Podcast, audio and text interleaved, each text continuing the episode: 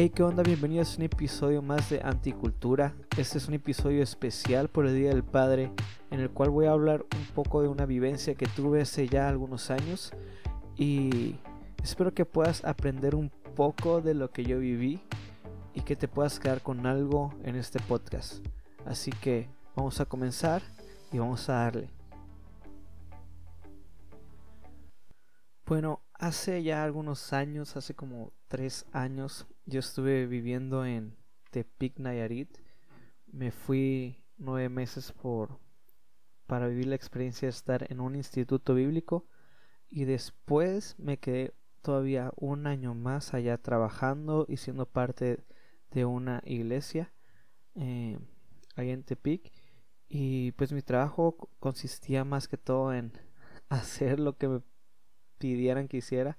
Era parte del equipo alabanza y entonces teníamos que arreglar cables, teníamos que tener todo listo para los servicios. A veces nos juntábamos un día a la semana para componer canciones y la verdad estaba viviendo el sueño que yo quería vivir. O sea, estaba viviendo el sueño que siempre soñé vivir, que es trabajar en la iglesia. Y me la estaba pasando súper bien. O sea, tenía buenos amigos, tenía una muy buena iglesia que todavía los amo y los extraño mucho. Si están escuchando esto, mis amigos de Tepic, pues quiero decirles que los extraño y, y que los llevo en mi corazón todos los días de mi vida. Pero el caso es que me la está llevando súper bien. Y para ponerte en contexto a todo esto, primero quiero hablar un poco acerca de, de lo que es eh, la historia del hijo pródigo. La historia del hijo pródigo se encuentra en Lucas 15, eh, del versículo 11 al versículo 22 y habla acerca de cómo un hijo le pide la herencia a su padre y el padre pues dice ni modo, o sea, te la doy, tómala y le da un poco de lo que el padre ya había juntado para su herencia. Eh, se la da completamente y el hijo decide irse de su casa y dice la Biblia que el hijo empieza a gastar el dinero de pues que era el padre en sí eh, en cosas totalmente irrelevantes que él empieza a gastar en fiesta en amigos en mujeres y en otras cosas más. Y al final el vato este eh, se queda sin dinero se queda sin amigos de los que habían llegado porque pues obviamente cuando tienes dinero todo el mundo es tu amigo eh, y se queda solo completamente, se queda sin dónde dormir, se queda sin tener comida para comer y termina en una granja de cerdos alimentando a los cerdos y trabajando eh, ahí. Dice la Biblia que, que pues este gato tenía tanta hambre que empezó a comer la comida de los cerdos y obviamente la Biblia siempre nos da ciertas cosas que son más significativas que otras cosas. No sé si, si me voy a entender. Eh, para los judíos, el, los cerdos es como un animal impuro, ¿sabes? Eh, no comen cerdo y ni siquiera se podían acercar a los cerdos. Entonces, cuando dice la Biblia que el hijo pródigo eh, termina en una granja de cerdos, está diciendo que, o sea, el vato terminó en el lugar más impuro que pudo haber terminado. No solamente terminó trabajando para los cerdos, sino que terminó comiendo lo que comían los cerdos. Eh, y después dice la Biblia que, que este vato decide volver a casa y, y se le viene una idea a la mente que es pues voy a regresar con mi papá. O sea, en mi casa está mejor. Pero también se le vino la otra idea de ¿y cómo va a ser eh, cuando regrese a casa? ¿Cómo me va a tratar mi papá? ¿Cómo va a tratar mi familia? Y dice la Biblia que él pensó decirle a su padre como, ah, pues tómame como un, un siervo y como un sirviente y no hay bronca, porque los sirvientes viven mejor de como estoy viviendo en este momento. Entonces este vato regresa a casa y cuando va camino a su casa aún le faltaba llegar. Y dice la Biblia que el padre lo ve desde lejos y sale corriendo al encuentro con el hijo y lo abraza y lo besa y, y todavía manda a traerle ropa nueva, le da un anillo nuevo y le pone calzado nuevo y hace una fiesta grande, mata al becerro más grande que tienen y hace un fiestón, hacen una barbacoa bien rica y y el vato, o sea, vuelve a casa y el papá está súper alegre de volver a casa, de que su hijo volviera a casa. Y, y quiero platicarte esta historia de cómo sucedió que yo terminé siendo ese vato. O sea, esa historia me pasó completamente casi igual y casi idéntica. Entonces, quiero comentarte sobre eso. Yo ya estaba ya en mi primer año en, en el instituto, ya está trabajando en la iglesia formalmente, está haciendo parte del grupo de alabanza, eh, está componiendo canciones para el grupo de alabanza y también está trabajando en jóvenes, era líder de alabanza del grupo de jóvenes y la verdad está viendo un sueño que tenía. Eh, en ese tiempo recuerdo que viajaba un poco un poco más de lo normal. Tenía que viajar de Tepic a Guadalajara y luego Guadalajara Hermosillo y luego Hermosillo Guadalajara y Guadalajara Tepic. Entonces hacía muchos viajes, tuve muchos viajes en ese año eh, para venir a Hermosillo y luego viajaba a Guadalajara y así. Entonces eh, recuerdo que un día no tenía dinero en mi tarjeta y pues mi papá me dijo, oye, te mando mi tarjeta y compras los vuelos pues con mi tarjeta. Entonces yo, ah, pues fierro, va. Y tenía un pad. Entonces metí los datos de la tarjeta de mi papá y, y pues dije, ah, pues así la compro, ¿no? Y no sé si sepas que hay una opción en tu teléfono o en tu tablet que es que se te guarda la información de tus tarjetas cuando compras cosas en línea. Y pues se me guardó y, y un día después del todo el viaje, después de que ya estaba de vuelta en Tepic, eh, un día recuerdo que iba a comprar algo por, por internet, iba a comprar ropa, eh, porque pues en Tepic no hay las mejores tiendas de ropa, ¿no? Entonces iba a comprar ropa por internet y recuerdo que me salió la tarjeta que había puesto de mi papá. Y no sé, entró eh, el chamuco en mí y empecé, dije, pues se me hizo fácil, la verdad es que se me hizo fácil y pues le puse va a comprar con esa tarjeta y, y de repente empecé a comprar una cosa y luego otra cosa y otra cosa y otra cosa eh, a tal grado que casi todo lo que compraba era con esa tarjeta. Casi todo lo que compraba en internet era con esa tarjeta. Y, y yo sabía que lo que estaba haciendo estaba mal. Pero al mismo tiempo se me hacía fácil. Y aún así seguía estando como pues seguía dirigiendo, seguía siendo parte fundamental o, o parte eh, buena dentro del grupo de jóvenes y dentro de la alabanza de mi iglesia y no sé, se me hacía fácil.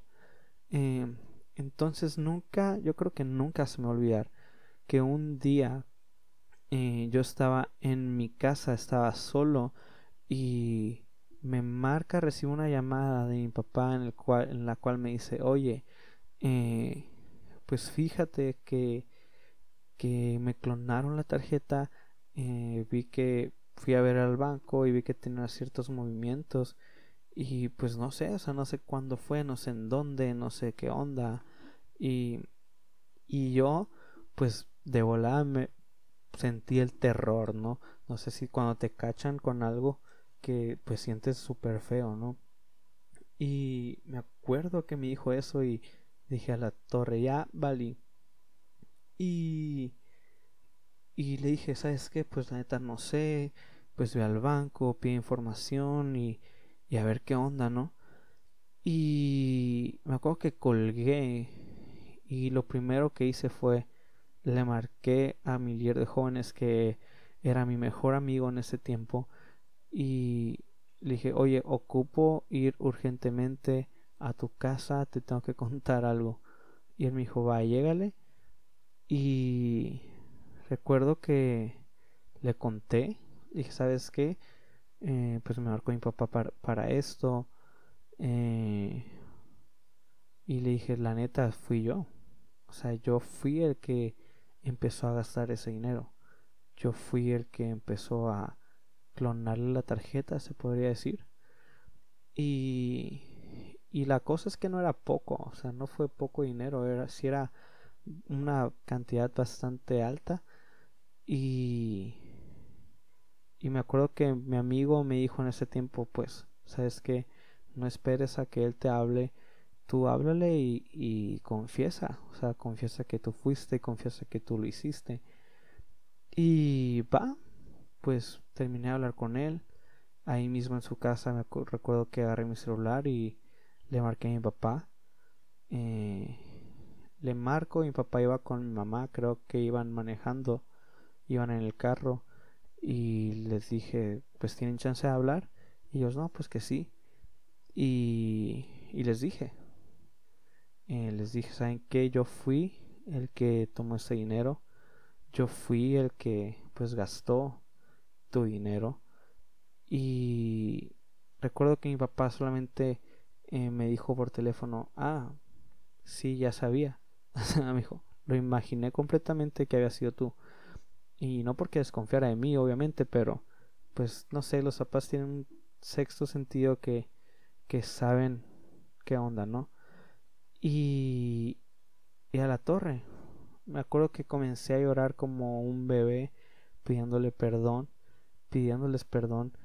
Y mi papá no sé, o sea, yo esperaba un regaño fuerte, esperaba eh, que me gritaran, esperaba que no me hablaran, esperaba que, pues no sé, que me dijeran algo, ¿no? Y recuerdo que mi papá me hizo una pregunta que ah, me partió el corazón y fue, ¿cómo estás? Y yo, pues bien, arrepentido y llorando y todo. Y luego me dice, no, o sea, lo que me preocupa es cómo está tu corazón ahorita. Eh, cómo está tu corazón, estás bien, eh, estás, te hace falta tener una relación más con Dios, más fuerte, eh, cómo estás por dentro en vez de cómo estás por fuera. Y ah, me partió el corazón que él me preguntara eso, en vez de enojarse, en vez de, de decirme de cosas, él se preocupó por mi bienestar. Y y recuerdo que terminamos orando, ellos en Hermosillo, yo en Tepic, y terminamos orando juntos, eh, pues por lo que haya pasado, pidiendo perdón a Dios y, dando gracias que todo había funcionado, que todo había pasado y que todo estaba bien. Eh, recuerdo que, que Él me dijo, si te quieres quedar allá adelante, si quieres seguir viviendo allá adelante, no pasa nada. Y dentro de mí hubo algo que me dijo, no, tienes que, tienes que volver allá y arreglar lo que tengas que arreglar con él. Y dije, va. Eh, les dije, ¿saben qué? Denme dos semanas y yo vuelvo a Hermosillo y vuelvo para quedarme allá y todo bien. Recuerdo que que comencé a preparar todo para mi viaje a, de vuelta a Hermosillo. Y recuerdo que el avión, cuando ya era el día del viaje, el avión salía a las 6 de la mañana de Guadalajara hacia Hermosillo. Y llegué al aeropuerto a eso de las 12 de la noche. Eh, dije, pues va, me quedo esperando, me duermo un rato y todo bien. Y no, no pude dormir absolutamente nada. Y yo soy de las personas que cuando viaja en avión normalmente se queda dormido en todo el viaje. Y ese viaje de Guadalajara a Hermosillo es un viaje de tres horas en avión. Para mí fue un viaje de 20 horas porque en mi cabeza estaba pensando qué rayos va a pasar cuando vuelva. cómo me van a tratar en mi casa, cómo me van a tratar mis papás, cómo me van a tratar mis hermanas, qué va a pasar, ¿no? Eh, y recuerdo que que llego a Hermosillo y me están esperando toda mi familia. Agarro mis maletas y salgo de la terminal y lo primero que veo es a toda mi familia ahí juntos. Y no sé, me ganó el sentimiento. Eh, lo primero que, que hacen fue abrazarme. Lo primero que mi papá hizo fue abrazarme y, y comienzo a llorar. Y me gana el sentimiento y digo, no manches, o sea, qué, qué loco, qué loco que, que me traten con amor después de haberles fallado, después de haber hecho lo que hice. Y qué, qué raro, o sea, qué raro en verdad. Y me acuerdo que llegué a mi cuarto, llegué a mi casa y me sentía sumamente raro. O sea, me sentía que no encajaba, que no era mi lugar, que no, que no, que no podía pertenecer ahí por lo que les hice, ¿sabes? Y, y estuvo bien raro. Después con el tiempo empecé a tener pues más comunicación con mi papá, empezamos a, a tener una mejor relación y nunca se me va a olvidar que a los a las tres semanas llegamos a comer a un lugar y tenemos que pagar con tarjeta y normalmente pues obviamente ya es que pues utilicé su tarjeta era como que obviamente no me le iba a dar otra vez. Y recuerdo que íbamos a pagar con tarjeta y él saca de su billetera su tarjeta y me dice sabes qué ve a pagar tú y aunque no lo no me lo dijo yo sentí como diciéndome hey confío en ti confío que no lo volverás a hacer y ah fue algo que me quedó marcado totalmente y esa es mi historia de que cómo terminé siendo el hijo pródigo, que volvió a casa después de todo lo que hizo, todo lo que malgastó, todo lo que... Eh, todas las cosas malas que él hizo.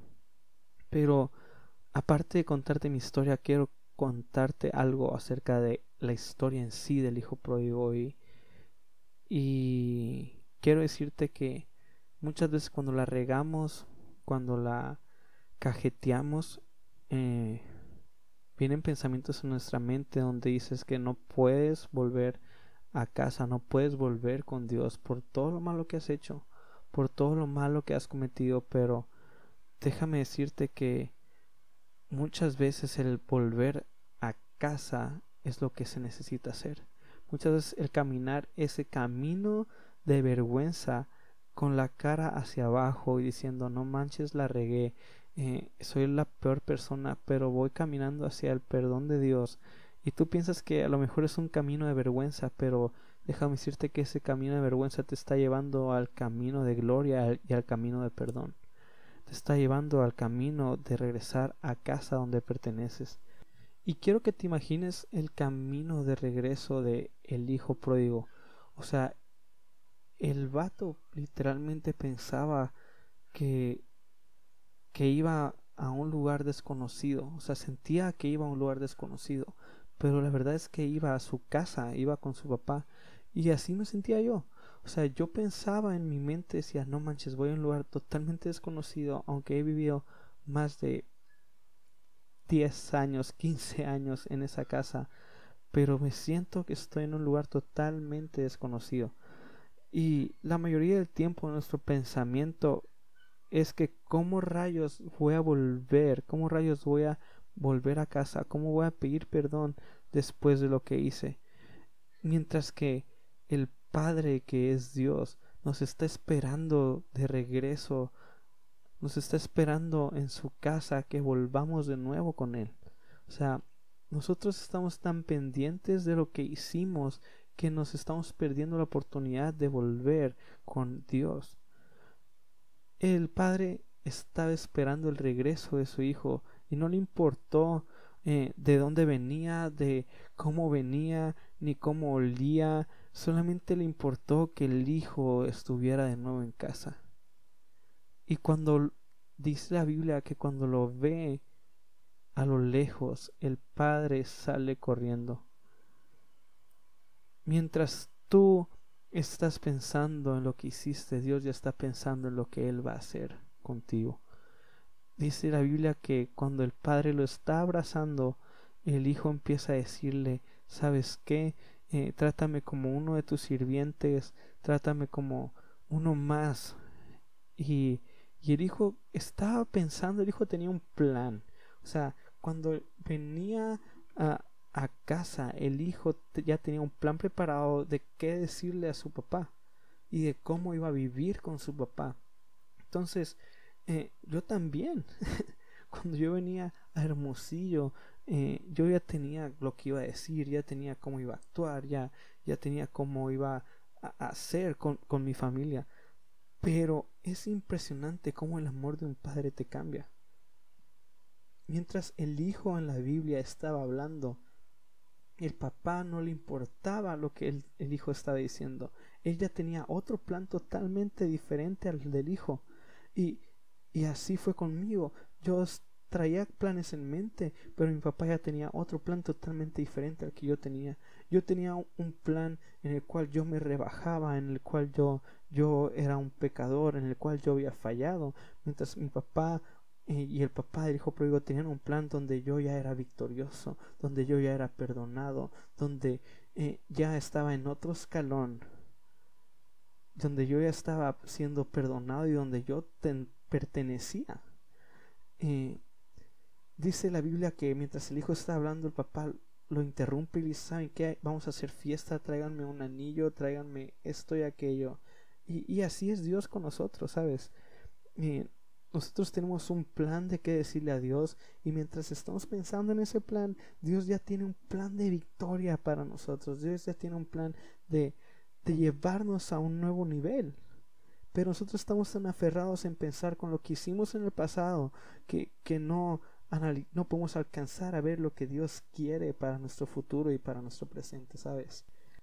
Así que eh, solamente quiero que te quedes con esto de este podcast. No importa lo que hayas cometido, no importa lo que hayas hecho, siempre una oportunidad de volver a casa.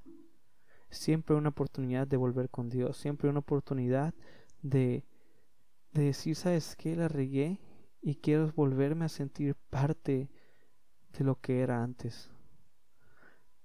Y lo curada es que Dios no te va a recordar lo que hiciste, Dios no te va a decir lo que hiciste, Él te va a recibir con brazos abiertos y va a correr al encuentro y te va a dar un abrazo y te va a decir bienvenido hijo. Y no solamente eso, te va a hacer una fiesta grande porque tú ya estás de vuelta. Me, me mata la idea en la que mi papá me pudo haber dicho y decirme lo que él quisiera. Pero desde que pasó ese momento, desde que oramos, en Tepic y el Hermosillo en la casa, nunca se ha tocado el tema otra vez. Nunca se ha vuelto a tocar el tema de lo que pasó. Ya después de unos dos años que estoy aquí en Hermosillo y nunca se ha vuelto a tocar ese tema. Porque él ya estaba pensando en lo que yo iba a hacer después de todo eso. Mientras yo estaba pensando en lo que hice, él ya estaba pensando a dónde me iba a llevar toda esta enseñanza, ¿sabes? Y quiero que te quedes con eso. No vivas de tus errores del pasado, no vivas de lo que cometiste. Vive del perdón que Dios te puede dar y vive de la gracia que Dios te da para vivir una vida nueva a cada mañana. Espero que este podcast te haya servido y pueda, y pueda haber sido de utilidad para tu vida. Nos vemos en otro episodio más.